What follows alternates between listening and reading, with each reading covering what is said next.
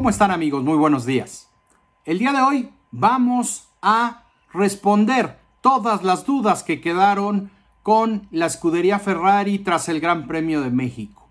Ya se tienen los resultados de la investigación que el equipo de Maranello hizo sobre lo que sucedió en el peor fin de semana para la escudería Ferrari en el 2022 durante ese fin de semana en el circuito de los hermanos Rodríguez.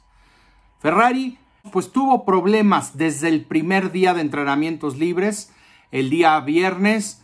Desde ahí los problemas fueron muy fuertes para Ferrari. Desde ahí tuvieron que tomar decisiones. Y bueno, pues iremos adentrándonos en qué pasó con Ferrari. También vamos a hablar de eh, un tema que ha venido siendo, eh, digamos, importante en algunos periodistas especializados en Fórmula 1, mencionando que Ferrari había copiado el concepto en el turbocargador de Mercedes, que fue implementado por Mercedes en el año 2014, y Ferrari sigue manteniendo su propio concepto en el turbocargador. Pero bueno, vámonos adentrando con este tema. Les mencionaba que Ferrari dejó el Gran Premio de México con muchas preguntas sin respuesta. En la dirección deportiva de la escudería dedicaron mucho tiempo y atención a analizar todos los datos que arrojó el Gran Premio de México, que para Ferrari terminó siendo una verdadera pesadilla. Quinto puesto para Carlos Sainz y sexto para Charles Leclerc en el Gran Premio de la Ciudad de México fueron posiciones que de ninguna manera reflejaban las simulaciones de carrera que eh, habían hecho en Maranello previo a viajar a México.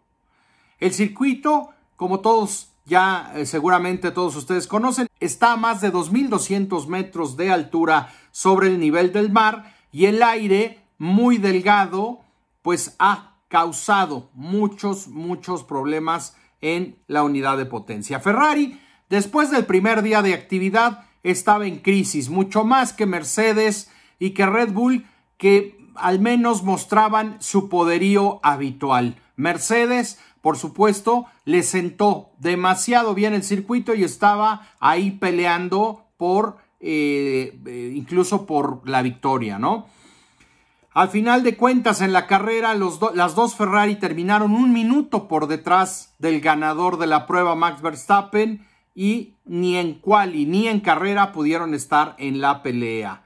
Los ingenieros de Enrico Gualtieri estaban conscientes de que estaban pagando la, la penalidad con un turbocompresor que estaba limitado a un régimen de 103 mil revoluciones por minuto cuando la FIA permite usar hasta 125 mil revoluciones por minuto. Esto condicionó desde ya a la escudería ese fin de semana. Eh, normalmente el mejor llenado del sistema de sobrealimentación que tiene Ferrari se traducía en una gran aceleración a bajo régimen y a medio régimen, pero este motor 066 diagonal 7 que tiene la escudería Ferrari funciona bien con este tipo de altura a nivel del mar, pero no en la Ciudad de México. Ahí en México tuvieron muchos problemas y mucha gente apuntaba que los problemas solamente habían sido por la configuración del turbo. Pero Ferrari ha aclarado que no es así.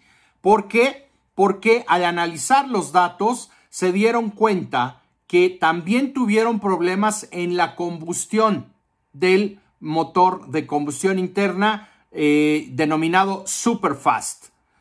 Los tiempos de encendido en este, en este motor son muy rápidos, gracias a una alta presión en la cámara de combustión, pero que aquí en México no encontraban la mezcla adecuada de aire y gasolina.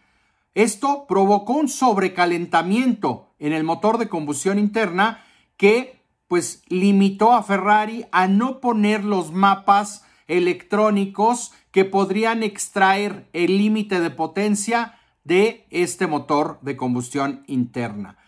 De esta manera, Ferrari estuvo condenado el resto del fin de semana a simplemente ser un participante más en lugar de pelear por los sitios que normalmente acostumbran. El equipo Ferrari trató de corregir el comportamiento del auto con cambios de configuración y el desarrollo del F175 caminó en la dirección equivocada.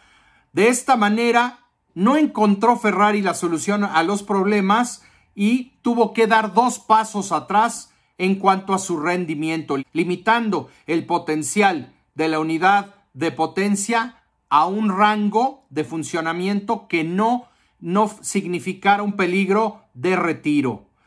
Digamos que Ferrari en México jugó defensivamente, buscando llegar al final de la carrera, sumando puntos importantes para defender la segunda posición en el Mundial de Constructores eh, en esa batalla particular que tiene con Mercedes.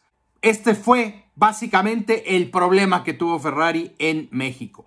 Ahora vamos a entrar en el tema de la división del compresor que mucha gente ha venido mencionando que Ferrari tiene eh, el mismo concepto en el turbo y el compresor de Mercedes desde el 2014.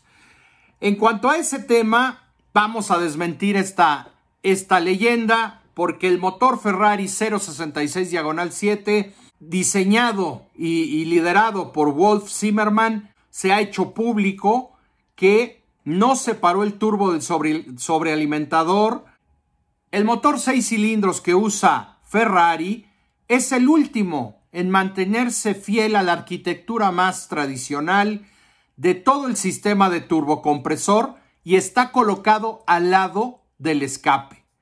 A diferencia de Honda y Renault que copiaron la solución que Mercedes había eh, pues digamos innovado a partir del 2014 en el comienzo de la era híbrida.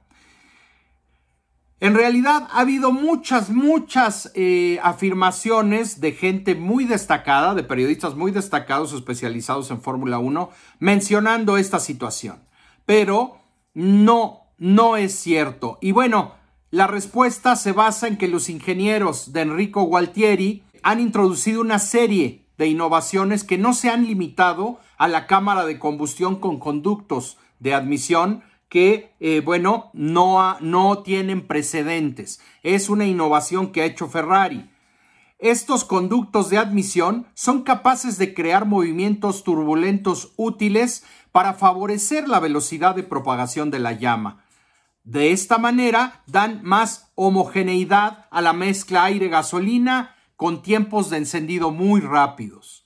Ferrari también había introducido un intercambiador de calor de fabricación estadounidense que está ubicado en la parte delantera del motor.